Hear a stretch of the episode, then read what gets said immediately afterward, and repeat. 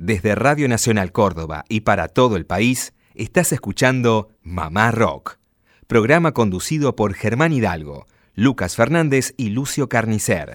A partir de este momento, Mamá Rock. Lito, León, Charlie, Cantilo, Apo, La Fabi, Baglietto, Invisible, Jacinto, Peteco, Rally, Los Copla, Vicentico, Tanguito, Cabrera, Almendra, Manal, Los Gatos, Boxdale, El Cuchi, Piazzola, Jade, Morris, Luca, Palo, Andrés, El Indio, Nano, Los Jaivas, Gabo, Mateo, Los Shakers, Fito, Pescado, Divididos, Aquelarre, Arcoiris, Color Humano, Tambor, Postdata y muchos más. Dicen presente en. Mamá Rock. 16 años al aire de Radio Nacional Córdoba. 16 años mamá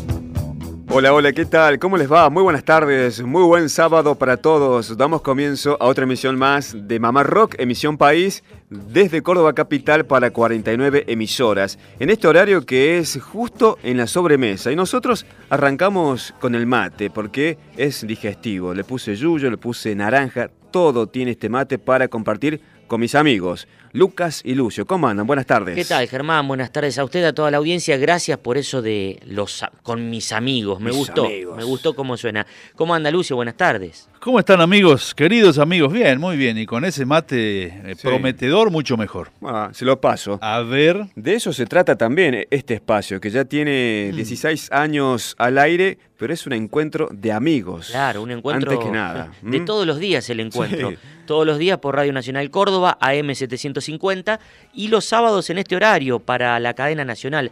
49 emisoras de Radio Nacional Argentina, 23 provincias, no me deje mentir, profe.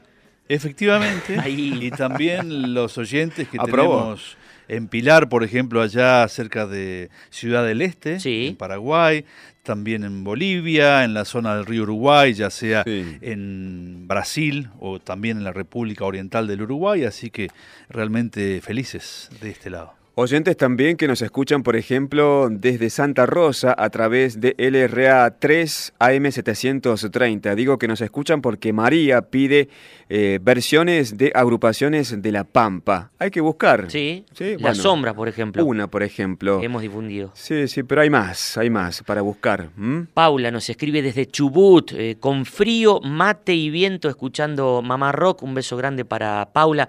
Ya le vamos a dedicar alguna canción. Se me ocurre Confesión del Viento, eh, ya que usted también nombró Mm. a la provincia de La Pampa, Germán. Bueno, recibimos también y saludamos a Lorena. Nos escribe lo siguiente, buenas tardes. Los escucho desde San Juan. Quería invitarlos, como también a toda la audiencia, a escuchar a una banda sanjuanina llamada Sacro. Sí. Mi intención es poder dar difusión a bandas que a lo mejor con pocos recursos son muy profesionales, tanto en placa como en videos y por qué no en vivo. Desde ya muchas gracias, saludos a todo el equipo técnico del programa, nos dice Lorena, y completa el mensaje con una referencia concreta. Yo los escucho esta tarde hoy en Hachal, un departamento al norte de la capital sanjuanina. Bueno, hermoso lugar también, gracias y bienvenida Lorena. Bueno, AM910 LRA 23 es en Radio Nacional San Juan Sí. para enviarle un abrazo grande a los colegas de aquella radio también. Bueno, y hay muchas personas aquí en Córdoba eh, que provienen de la localidad de Hachal. Sí, Por señor. ejemplo, el negro Hachal, el gran bohemio guitarrero, eh, un amigo oyente de Mama Rock, que recientemente Manuel Orona, el músico, le ha dedicado una samba eh, junto a José Luis Aguirre. Ya en algún momento la vamos a difundir. Es muy cierto lo que decís, Lucas. Pareciese que hay 500.000 habitantes en Hachal Sí. en relación a la cantidad de habitantes que, que viven en Córdoba. Lo mismo sucede con la gente de Ucacha. Ah, mira. Hay una cantidad de gente de Ucacha aquí en Córdoba. eh, bueno, hay como ese parentesco con Hachal, si se quiere. Bueno, los medios de comunicación, 351-677-8791, el grupo mamarroquero de WhatsApp. La pregunta para ustedes, ¿fueron felices como niños en la niñez? ¿Buenos recuerdos? Sí. Importante eso, Sí. ser feliz. Claro que sí. Eh, buenos y malos. Sí. No hay que no hay que ser hipócrita en este sentido, ¿no? Pero sí hay una eh, hay recuerdos de infancia muy lindos en mi memoria, por suerte. Y es lo Es que lo uno que- también aporta, ¿no? Claro, en lo que a mí respecta, por mucho tiempo tenía solo buenos recuerdos magníficos de la infancia. De pronto después, a través de, de algunas sesiones de terapia, fui entendiendo que no toda la infancia era color de rosa. Claro. En mi caso también fui bastante feliz y creo que uno como padre también quiere que nuestros hijos sean felices, Claro. como todos los niños, ¿sí?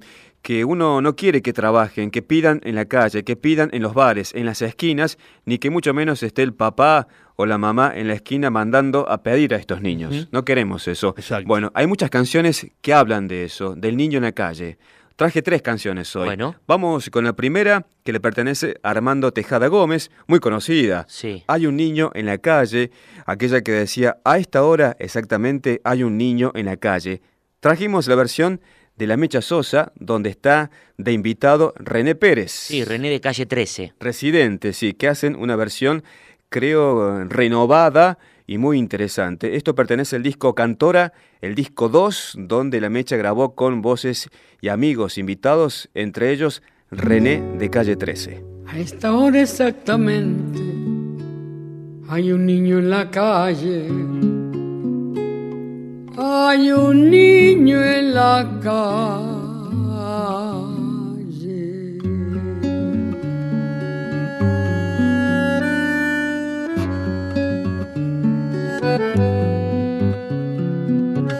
Es honra de los hombres proteger lo que crece, cuidar que no haya infancia dispersa por las calles, evitar que naufrague su corazón de barco, su increíble aventura de pan y chocolate, poniéndole una estrella en el sitio del hambre. De otro modo es inútil, de otro modo es absurdo ensayar en la tierra la alegría y el canto, porque de nada vale si hay un niño en la calle. Todo lo tóxico de mi país a mí me entra por la nariz. Lavo auto, limpio zapatos, huelo pega y también huelo paco. Robo billetera, pero soy buena gente. Soy una sonrisa sin dientes, lluvia sin techo, uña con tierra. Soy lo que sobró de la guerra. Un estómago vacío, soy un golpe en la rodilla que se cura con el frío. El mejor guía turístico del arrabal por tres pesos te paseo por la capital. No necesito visa para volar por el redondel porque yo juego con aviones de papel. Arroz con piedra, fango con vino y lo que me falta me lo imagino. No debe andar el mundo con el amor descalzo, enarbolando un diario como un ala en la mano, trepándose a los trenes, canjeándonos la risa, golpeándonos el pecho con un ala cansada. No debe andar la vida recién nacida a precio. La niñez arriesgada una estrecha ganancia, porque entonces las manos son inútiles fardos y el corazón apenas una mala palabra. Cuando cae la noche duermo despierto, un ojo cerrado y el otro abierto. Por si los tigres me escupen un balazo, mi vida es como un circo pero sin payaso. Voy caminando por la zanja, haciendo malabares con cinco naranjas, pidiendo plata a todos los que pueda, en una bicicleta de una sola rueda. Soy oxígeno para este continente, soy lo que descuidó el presidente. No te asustes si tengo mal aliento, si me ves sin camisa con las al viento. Yo soy un elemento más del paisaje, los residuos de la calle son mi camuflaje, como algo que existe, que parece de mentira, algo sin vida pero que respira. Pobre del que olvidado que hay un niño en la calle, que hay millones de niños que viven en la calle y multitud de niños que crecen en la calle. Yo los veo apretando su corazón pequeño, mirándonos a todos con fábula en los ojos, un relámpago trunco descruza la mirada, porque nadie protege esa vida que crece. Y el amor se ha perdido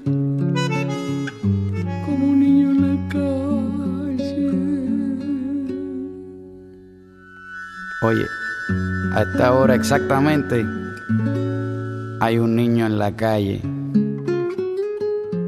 Hay un niño en la calle.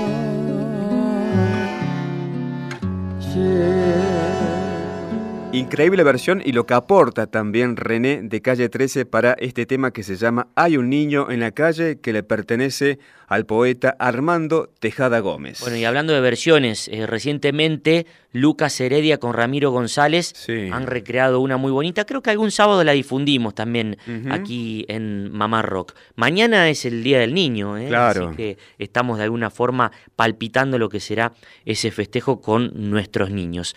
Eh, a ver, pregunta, pregunta Mamá Rockera. Sí, sí, pregunte. Lucio, Germán, la audiencia de Mamá Rock. Nos ponemos serios, Hidalgo. A ver qué va a preguntar este caballero. ¿Con qué saldrá? ¿Con qué saldrá? La cueva. Sí. La cueva de Pueyrredón al 1723. ¿Le perteneció a Sandro alguna vez? Eh, yo creo que sí. Yo sé de la cueva del oso aquí en el Parque Sarmiento de Córdoba. Discúlpenme mi ignorancia, eh, pero bueno, qué sé. Sí, Bueno, sí. Pero quiero escuchar esa historia. ¿Quién mejor que uno de sus dueños? El gran Billy Bond en diálogo con Mamá Rock, desmitificando el mito. Ajá. Eh, Billy, recién nombrabas, bueno, cuando hablamos de, del negro Julio, decías que era un habitué eh, de la cueva. Nos gustaría sacar una duda acerca de la cueva eh, y, y- y de Sandro. ¿Sandro fue dueño o habitué de ese sótano de Pueyrredón al 1700? No, esa historia está, e- esa historia, la historia de que de Sandro fue dueño de la cueva fue una campaña publicitaria que hicimos junto con Lear. Los verdaderos dueños de la cueva era Carlito Carnaza, que después fue bajista de Vida, un chico que se llama Palacios, que vive en Uruguay, y Bravo, Bravo, que era un, el encargado, que era el tipo que era una especie de gerente del lugar, Sí, y yo era, era el cuarto dueño. Eh, Sandro nunca fue dueño de la cueva, siempre fue habitué. Eh, Sandro nunca cantó en la cueva, ¿sabes por qué? Porque en la cueva no había micrófono para cantar. claro. Eh, era un lugar muy chico. Eh, la mística de la cueva, la han mistificado, pero la cueva era un lugar que cabían 40 o 50 personas, eh, sucio, con olor eh, a, a, a, a pis, este, era un lugar no, no tan místico como lo, lo han hecho, han contado historias para poder vender revistas Claro. y han contado historias para poder vender diarios, pero no, no, la cueva no fue así. Yo fui dueño de la primera, Bien. fui dueño de la segunda, de la cueva de Rivadavia, que ahí sí Sandro cantaba, Ah, bien, que bien. ahí iba Espineta. Fui dueño de la tercera cueva, que fue la manzana, Sí. y ahí sale la pesada del rock and roll, de la Bien, tercera cueva, bien. se bien. llamaba la manzana. La primera cueva era un desastre, cabían 30, 40 personas, este, sucia, eh, Tanguito no podía entrar, mentira que entraba, porque Tanguito era menor de edad, no tenía documento, venía la policía, se lo llevaba todo el tiempo, lo echábamos para que la policía no nos cerrase el boliche. Claro. Sandro venía a las 4 de la mañana, cuando salía de los shows, Sí, y se sentaba al, al piano, se sentaba al piano, y en vez de cantar rock and roll, en el piano, solito, a las 3 de la mañana, 4, que había 4 o 5 personas, cantaba boleros de Armando Manzanero. Uh, mirá vos. Así que miramos cuántos se equivocan con la historia de la, la cueva. toda una vida me estaría contigo. No me importa en qué forma, ni dónde ni cómo, pero junto a ti toda una vida. te estaría mimando. Te estaría cuidando como cuido a mi vida que la vivo por ti. Bueno, ahí pasaba el testimonio de Billy Bond desmitificando, ¿no? Esto de que alguna vez Sandro fue dueño de la cueva.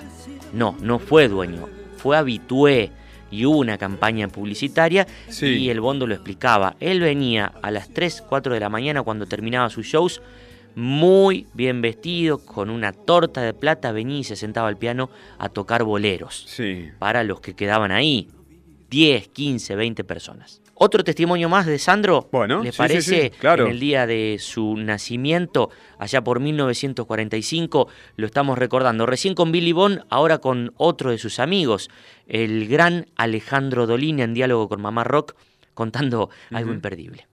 Mi nombre es Alejandro Dolina y este es un saludo para Mamá Rock, el programa que marca rumbos en la zona. Eh, Ale, en aquel laburo tuyo, lo que me costó el amor de Laura, participó Sandro, un rockero Sí, de claro que sí, claro. Eh, ¿qué, qué es lo que te unía al gitano además de su música? Sí, no, no, nosotros habíamos desarrollado una, una especie de amistad de siesta.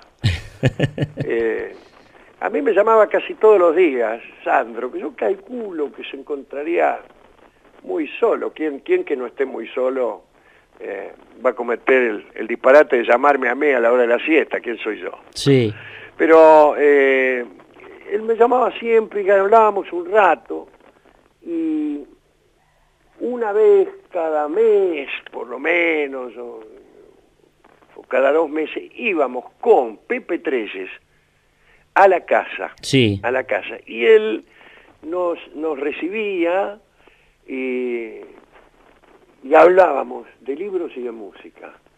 Él era un, un- un tipo muy, muy lector, muy aficionado a asuntos de la cultura y, y disfrutaba mucho conversando con, con- con nosotros. eh, y eran unas charlas pero interminables, interminables, que duraban hasta que entraba la noche. Nos juntamos a la hora de la siesta. Sí, Ya entrada la noche, a veces nos íbamos a las 10, las 11 de la noche con, con Pepe Treyes, y por eso digo que era una amistad de siesta, tanto en las charlas telefónicas que teníamos, como en las visitas que le hacíamos con, con Pepe Treyes allá a Banfield. Y, en- en las charlas telefónicas eran curiosas también, ¿no? Porque a veces directamente eh, me llamaba para contarme un chiste, No. para, para hacer un personaje.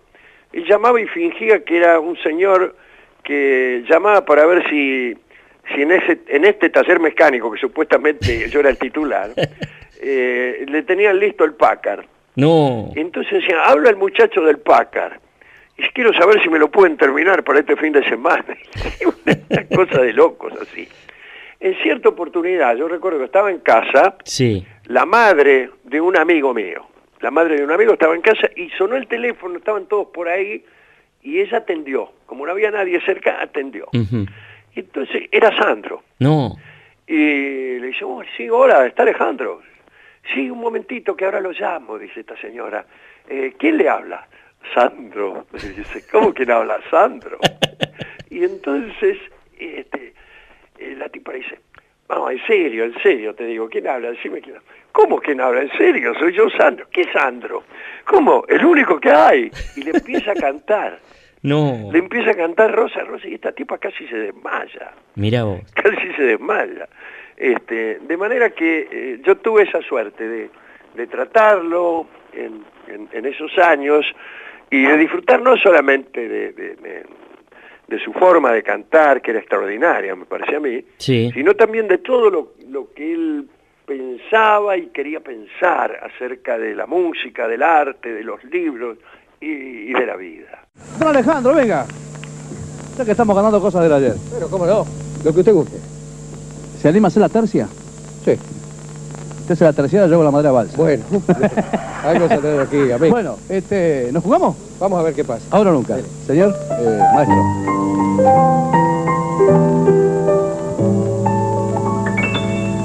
Hoy quise contemplar esos viejos retratos que son testigo fiel de los felices ratos que vivimos una vez en primavera, primaveras que ya nunca volverán. La juventud se va, la juventud se va, y nos ponemos viejos, los hijos ya no están, pues se marcharon lejos, pero quedan con nosotros los recuerdos del amor de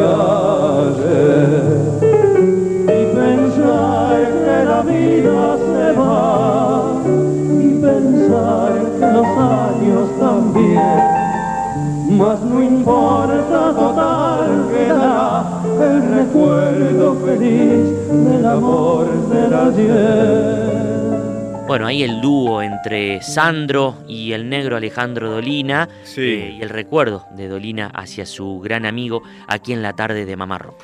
Excelente espacio el de Mamá Rock los sábados. Firma Cintia que nos escucha desde Neuquén, supongo que a través de LRA 43 y también FM 103.3. Beso grande Cintia, gracias. Beso para ella, Mamá Rock, para todo el país por AM 870 durante la semana por AM750, si nos quiere escuchar, de lunes a viernes entre las 4 y las 6 de la tarde, ya en la decimosexta temporada de Mamá Rock. Y también por televisión, en el canal, sí, en el canal 974. Bueno, yo no tengo problemas para peinarme porque no tengo pelo. Si hay que aparecer en tele. Bueno, ustedes son muy jóvenes, Germán y Lucas, pero ¿conocen qué es la tira La Pequeña Lulú? La tira, no. Dibujitos, dibujitos animados. No, me, mataste. Bueno, eh, yo no, no voy a, pasar a detallarles eh, quién era esta popular eh, figura de la historieta televisiva. ¿De la etapa de Mafalda? Sí, sí, pero sí, contemporánea, a lo mejor anterior, pero eh, fundamentalmente su aparición eh, tiene que ver con, la pantalla chica, con la televisión. Bueno, Lulu tenía un amigo, un violinista que se llamaba Toby y que era tremendamente desafinado tocando el violín. A raíz de esa anécdota, los muchachos de Montevideo formaron estos músicos que se dan en llamar el Club de Toby, como ese homenaje a ese eh, violín desafinado. Bueno, crearon un cuarteto de cuerdas a la usanza de la música barroca, de, la música académica, pero con la particularidad de hacer música, música popular. Vamos a escuchar de uno de sus últimos discos una canción que se llama Quien te viera, uno de los clásicos del Quinto, aquella agrupación que compartieran Eduardo Mateo con quien está invitado mm. para cantarla aquí con el club de Toby, el gran Rubén Negro Rada. Quien te viera pensar mientras solo lleva sombras del jazmín sobre tu cabeza. Quien pudiera ser la pena el agua descansa en tus ojos, triste luna llena. Si supieras,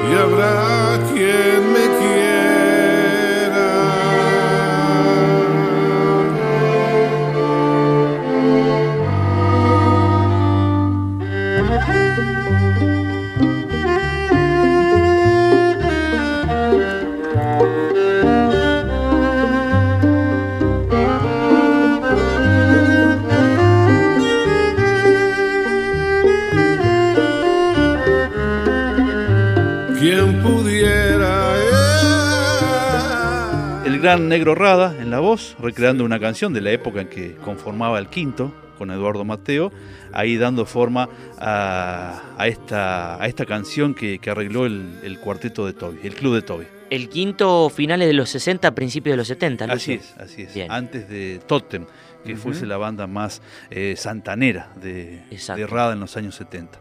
pero ¿quieren escuchar cómo suena post-crucifixión? No me Ese riff, ese clásico de Spinetta y de Pescado Rabioso en las cuerdas de los Toby. Mm, La verdad que me causa curiosidad. Post crucifixión con cuerdas. Ahí va.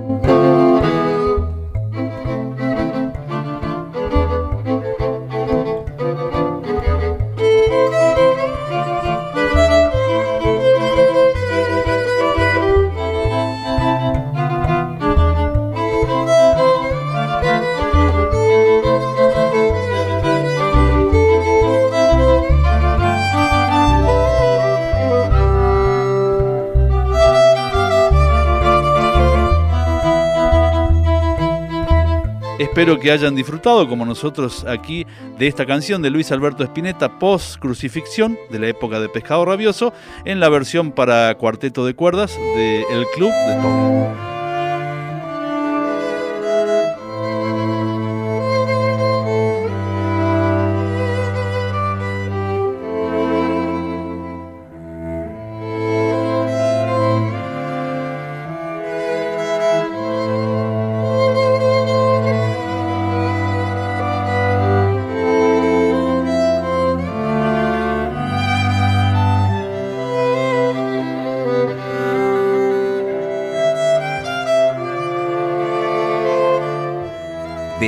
Nacional Córdoba y para todo el país, estás escuchando Mamá Rock, programa conducido por Germán Hidalgo, Lucas Fernández y Lucio Carnicer.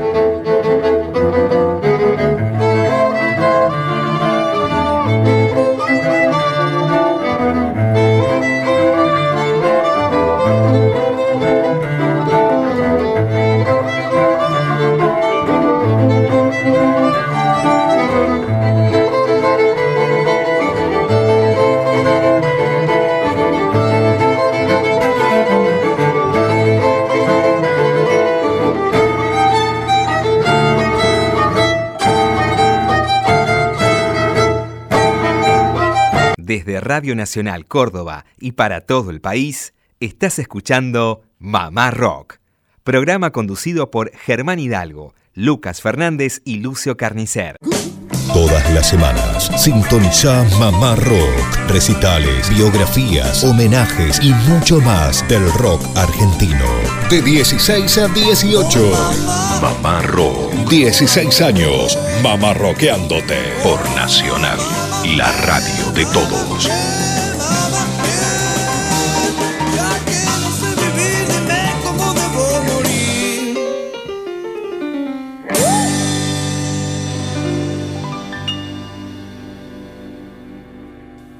Bueno, continuamos con más Mamá Rock en esta edición País, en este horario todos los sábados durante la semana por AM750 Radio Nacional Córdoba entre las 4 y las 6 de la tarde. Yo siempre escucho este programa, pero nunca alcanzo de anotar las coordenadas para comunicarme. ¿Me lo pueden repetir más lento? Bueno, yo le doy la coordenada del Facebook. Es fácil, directamente con mayúscula nos buscan, ponen Mamá Rock y ya estamos en sintonía en lo que es el sitio oficial de Facebook. Bueno, ahí nos escribió Nicolás desde Las Perdices. eh, pido música del trío de Nevia, nos dice Nico. Eh, me imagino que se refiere a aquel trío de Astarita González, Lucio, Germán. eh, Claro. Porque Ajá. tuvo varios, pero cuando uno dice el trío de Nevia. ¿Por qué te quedas con eso? Porque creo que fue el, eh, el- el- el más eh, contundente, fue el primero que tuvo también. Novedoso también. Primero. En cuanto ya en los 80 con, con Baraj y, y González fue, Claro. fue la, la dupla. Tuvo que fue Vitale en alguna época, Vitale, Baraj, González, y después creo que fue Nevia, Baraj y González. Exactamente, también tuvo otro de mm, Nevia Baraj Borda. Eh, bueno, varios tríos que ha- han habido, bueno, el, e- el aire fresco recientemente, pero bueno, aquí Nico desde Las Perdices creo que se refiere a ese trío con Astarita y González. Bueno, ¿habrá oyentes eh, que nos escuchen los sábados desde Chaco? Donde, Seguro, en ¿sí? Resistencia tenemos oyentes, dieron cuenta de, de estar prendidos ahí en más de una ocasión. Bueno, que se sumen más eh, los sábados. Y pregunto esto porque es el lugar habitual donde se cosecha algodón. Sí. Bueno, eh, ya que estamos hablando de canciones de la explotación de los niños que no queremos, ¿sí? Estamos en contra de eso, por eso vamos a pasar estas canciones. Arrancamos con Hay un niño en la calle. Bien. Ahora es momento de Huff con este tema que se llama El Niño de Algodón, que fue grabado en el disco Diapositivas del año 1990, que habla acerca de esta temática, ¿sí? De la cosecha de algodón, pero por niños. Es una crítica que hace Juan Antonio Ferreira. Antes del tema, el testimonio del propio Juan cuando nos visitó este año. Recuerdo que fue el 30 de enero, que hacía un calor que vino con un pantalón corto de Bermuda. Estaba Huff, nos visitaba y hablaba de este tema. Te quería preguntar también por aquella canción que está dedicada a, a, un niño o a los niños que trabajan en la cosecha de algodón, que grabaste en diapositivas. El niño de algodón. El niño de algodón. Está escrito del 90, 1990. 90. Yo, por ejemplo, en, ese, en esa época vi una nota en televisión. En realidad era un programa, se llamaba La aventura del hombre, sí. que mm, el, el capítulo eh, tenía como título los niños algodoneros del Chaco. Entonces, como la mata de algodón es muy corta, petiza, a eso me refiero, uh -huh. un, cual, cualquiera de nosotros tres, por ejemplo, tiene que elaborar agachado y te, sí. se te parte el lomo. Sí, sí, Entonces por eso mandan a los pibes chiquitos. Una cosa, pero una cosa de loco. De loco. De loco, ¿viste? Y en ese momento, el presidente de la nación había recibido este, como regalo una Ferrari, ¿viste? Entonces, de la misma manera que me rompió la pelota en ese momento, esta historieta, ahora yo pienso, este, se rompió una plaza que había costado 50 palos, ahora le ponemos 25 palos, son 75 palos, ¿viste? Agarrá 75 palos, agarrá un solo palo y ponéselo en la plaza y con 74 palos restantes, sí. comprá pianos y guitarra para todos los colegios del país. Punto final. Ya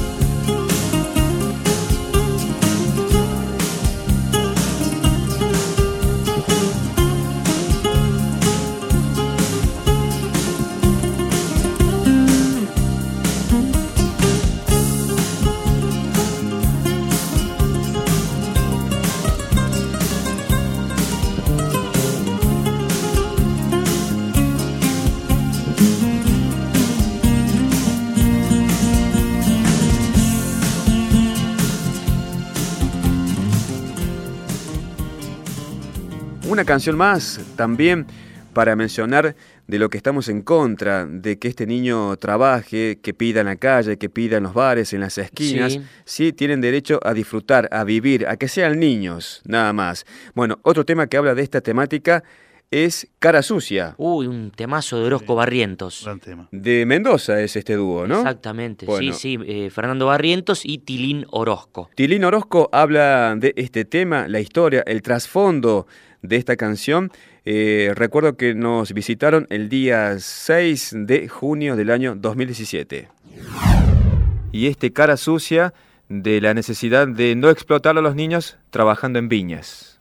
Así es. De ahí viene la historia de cara sucia. Sí, es, es- lo que pasa es que es un juego, ¿no? Es Un juego, ¿cómo decirlo? Eh, un poco también macabro. ¿Por Sí. qué? Y te voy a contar por qué. En el campo matan animales para morfar, ¿viste? Sí. Pero hay gente que vive cazando para comer de verdad. o sea, Come de lo que caza. de lo que caza.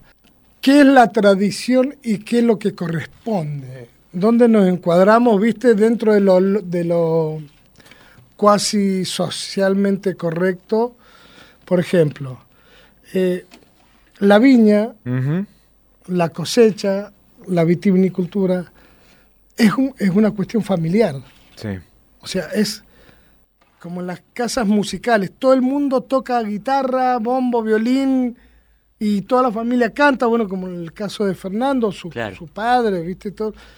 Y en la, en la cosecha igual. Es una fiesta ir a cosechar. Pero a veces se van de mambo. Claro. ¿Me Esa, lo que esa digo, no? tradición familiar por Esa ahí se le va de las manos. Se le va de las manos, ¿viste? Ah. O sea, Sí, sí. Entonces hay que, digo, sin ánimo de, ofen- de ofender a la tradición, pero con, un- con una seguridad aterradora de que no tienen que trabajar. Que cuando el pibito está cansado, que no. Trabajo no- infantil no lo está hagan, mal en, no. en todos No, está en mal. todas en- sus o sea, no lo podemos seguir enmascarando. Claro. De ahí sale la canción este, Cara Sucia, ¿no?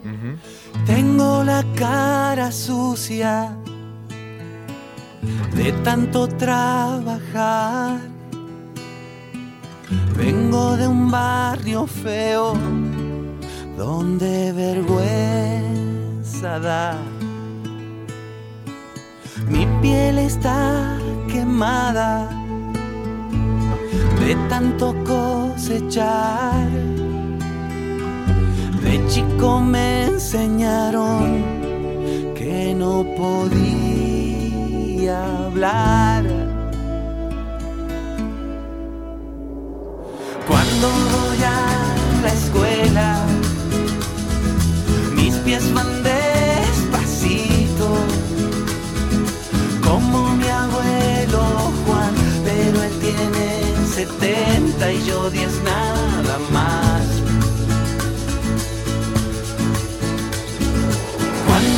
Voy la escuela, mis pies van despacito, como mi abuelo Juan, pero él tiene 70 y yo 10 nada más.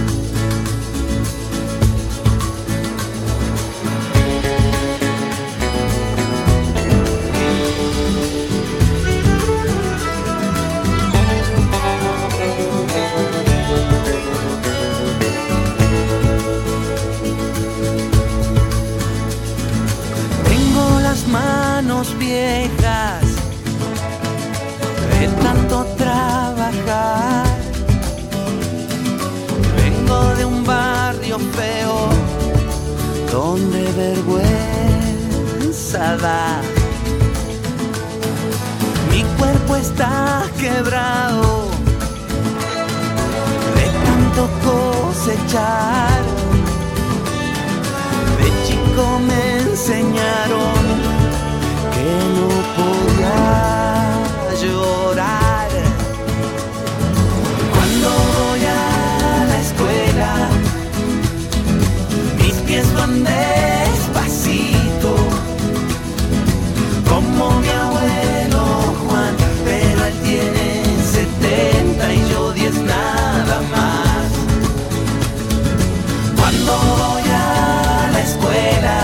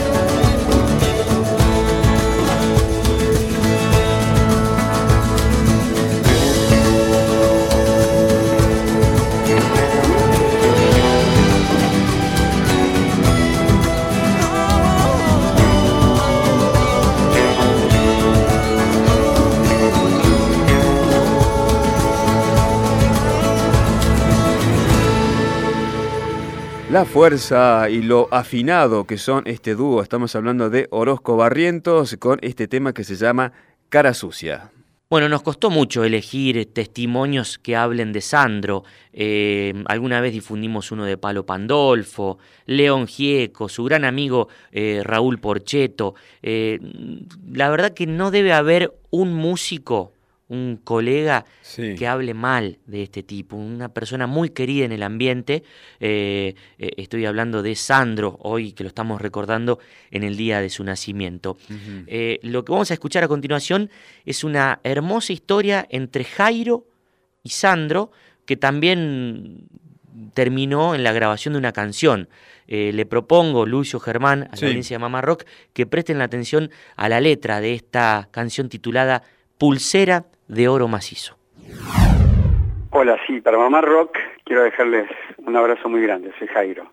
Y con Sandro, con Sandro, porque Sandro era un tipo que le gustaba mucho, la, era un gran anecdotario la música, le encantaba contar anécdotas, se acordaba de todo, y de lo que se acordaba lo anotaba. Entonces cuando te juntabas con él te sacaba cada cosa y te hacía morir de risa, te metía de nuevo en el túnel del tiempo. Claro. Y tenía fotografías, incluso se procuraba fotos el tipo donde salíamos totalmente cambiados, distintos, era de morirse. ¿Te acordás de esto? Mira cómo era, y mostraba la foto.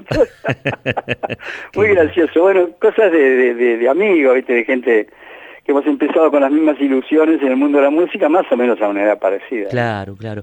Estamos compartiendo la tarde mamarroquera con Jairo y recién lo nombrás eh, a Sandro. Contanos de aquella grabación de Pulsera de Oro Macizo, Jairo. Ah, tremenda, sí, sí, eso fue una, una canción que escribimos con Daniel, Escribimos dos canciones para Sandro, donde hablaba de Sandro. En una hablaba Sandro en primera persona, ¿no? Eh, en la segunda, la segunda también, porque la intervención de Sandro es en primera persona.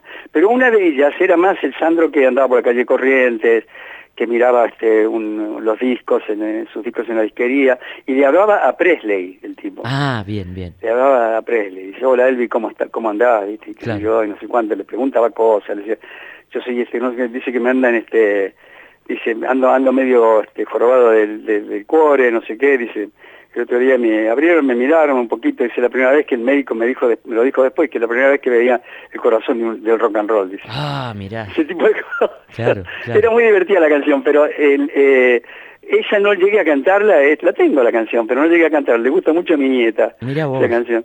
Pero eh, hay una, la pulsera fue, era como una caricatura de Sandro, ¿verdad? Entonces, yo lo llamé, como somos, éramos muy amigos, yo le llamé, mira, tengo acá un, una canción que se llama Pulsera de Oro Macizo, donde vos te peinas el, el, el, jopo del pelo, que se yo, bien rockero, sí. donde vos me, me vendes un coche, le conté la historia de la canción, ¿no? Bien. Entonces eh, la encontró muy divertida y un día nos juntamos y la grabamos. Fue la última grabación de Sandro. ¿La última? La última, sí, sí. Mirá vos, ¿dónde se grabó eso, Jairo? Lo grabamos en un estudio, un estudio que, donde él tenía, él, tenía mucha confianza en la parte técnica de ese estudio, donde él había grabado las últimas cosas. Sí. Y, este, lo fuimos a grabar ahí. Y, eh, pero estaba mal, ya el pobre tenía, cantaba con el oxígeno, ¿viste? tenía oxígeno permanentemente. Tal cual, tal cual. Y este, estuvo muy simpático, tuvo la deferencia de desplazarse hasta el hasta el estudio, y él tenía la, dice, voy a grabar un disco, dice, eh, tengo pensado grabar un disco, y ahí yo le iba a dar la canción de Elvis, para que la cantara Elvis. Claro, claro. Porque era perfecto, hablaba en primera persona y qué sé yo, y, este, y, le encantó la idea, y, quería cantar, eh, sí me lo pidió, eh, eh, Milagro en el Bar Unión. Ah, claro, claro. Quería hacer una versión bien rock del Milagro en el Bar Unión. Qué bonito, claro. Y este... Pero bueno, son cosas, qué sé yo, un tipo tan entrañable, ¿viste? Esa canción que prácticamente era una caricatura de él y sin embargo tenía mucho sentido del humor, lo aceptaba muy bien. Exacto, exacto. Fantástico, son gente, muy buena gente, viste, artistas extraordinarios y muy, muy, muy buen, buen tipo, muy, muy buena persona.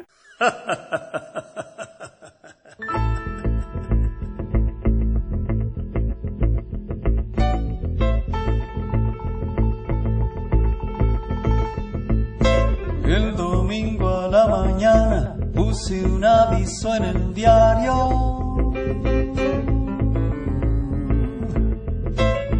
Compro coche en buen estado, abstenerse intermediario. Me ofrecieron un citrón con las puertas astilladas y un balcón despatentado, propiedad de la pesada. Por fin llamo un tipo serio, con la voz bien trabajada.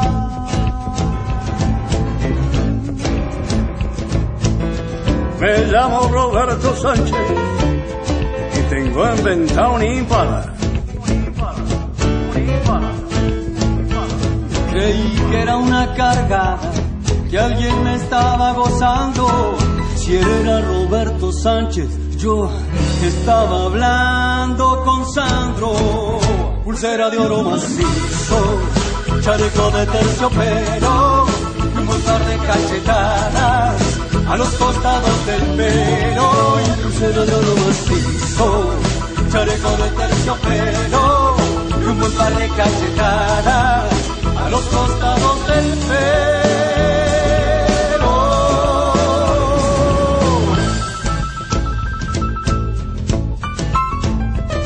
Nos citamos para vernos en Corrientes y Buchardo.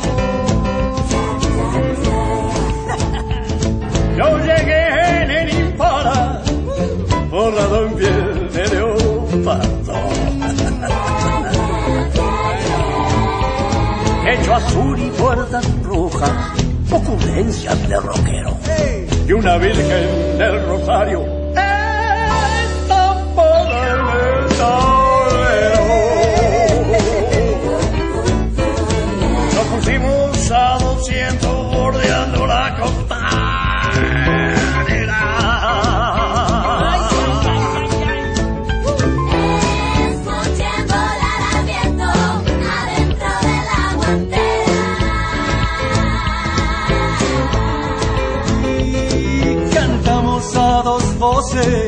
parados en los asientos. Cosas del rock de aquel tiempo, canciones que lleva el viento. Pulsera de oro macizo, chaleco de terciopelo, y un de cachetadas a los costados del pelo. Pulsera de oro macizo, chaleco de terciopelo, y un par de cachetadas a los costados del pelo.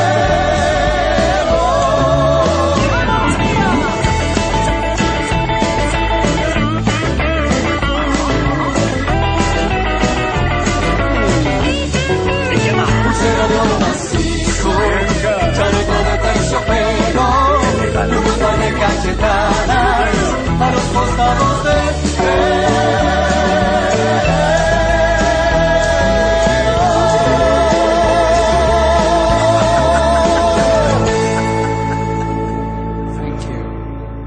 Bueno, ahí compartíamos Pulsera de Oro Macizo a cargo de Jairo con el invitado Roberto Sánchez, Sandro, hoy en el día de su nacimiento. Bueno, este, este tema es una perlita. precioso. Porque además uno, o yo en mi caso, no suponía un encuentro entre Jairo y Sandro. Claro, bueno, hay otra canción muy bonita que le ha dedicado Raúl Porcheto, eh, otra de Ricardo Tapia de la Mississippi, ¿se acuerda? Claro. Bueno, canciones que lo recuerdan y de alguna forma lo pintan de cuerpo entero a Sandro. Bueno, yo tampoco conocía esta canción realmente muy, muy atractiva. Muy Bueno, atractiva. y siempre Jairo afinado, sí, un tipo muy afinado. Muchachos, ya estamos cerrando Mamá Rock para el final. Lucio continúa con esta beta de violines del río allá de las zonas de Uruguay. Es una banda uruguaya, el Club de Toby. Es una banda rioplatense, Sí. Club de Toby, porque también sintonizaron, se sensibilizaron con esta ciudad de pobres corazones, de un rosarino.